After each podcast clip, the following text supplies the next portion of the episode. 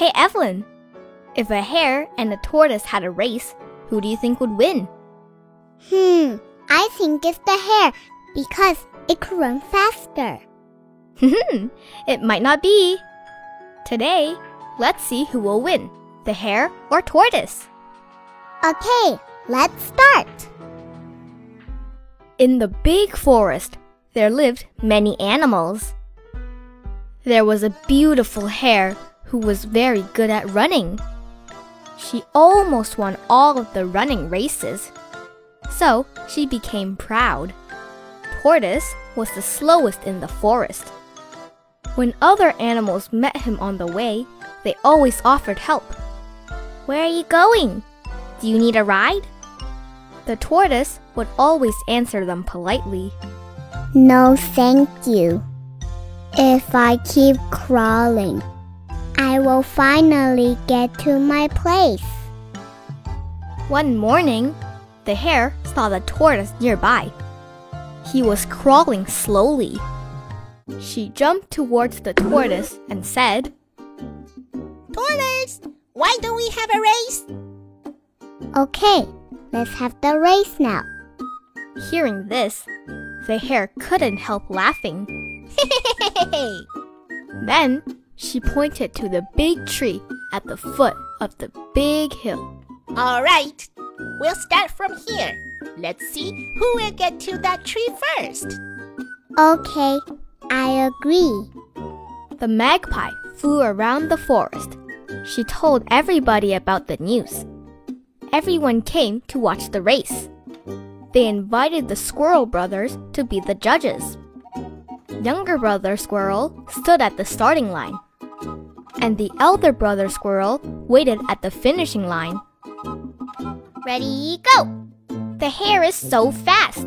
The tortoise has no chance to win. Soon afterwards, the hare had left the tortoise far behind. The tortoise racing with that rabbit. What a joke! I'll teach him a lesson. At this moment, the hare saw a big tree on one side of the road. The tortoise is so far away behind me. Why not take a rest? I'll let him go ahead. Then I can catch up with him in one jump.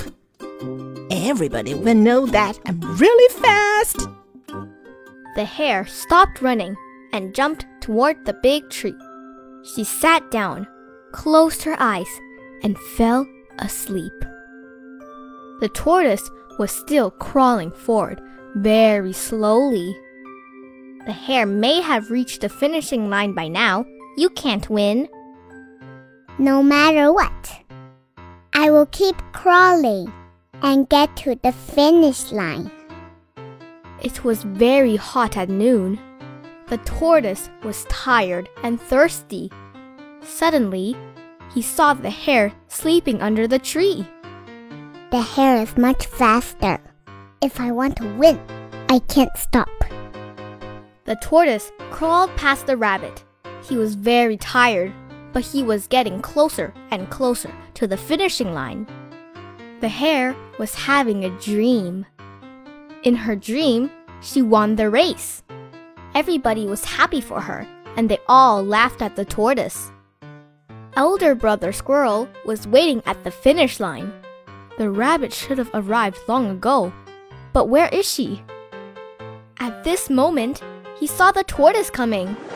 Elder brother Squirrel couldn't believe his eyes. Was the hare hurt? Or did she withdraw from the race? Finally, the tortoise reached the tree. Elder brother Squirrel jumped off the tree and said, Tortoise, you have won the race. I just tried my best and kept crawling. The hare finally woke up. She looked back and didn't see the tortoise. When she looked ahead, she saw the tortoise under the big tree. Whoops! The hare jumped up and rushed towards the tree. But it was too late. The tortoise won! The tortoise won the race! When the animals got the news, they all hurried to the tree. Tortoise, you are a hero. Tortoise, we should all learn from you. The hare's face turned red. From then on, she was not proud anymore. The story ended. Did you guess it right? Keep working. Don't give up. You will always achieve good results. Remember to subscribe to our channel and listen to more stories. See you next time.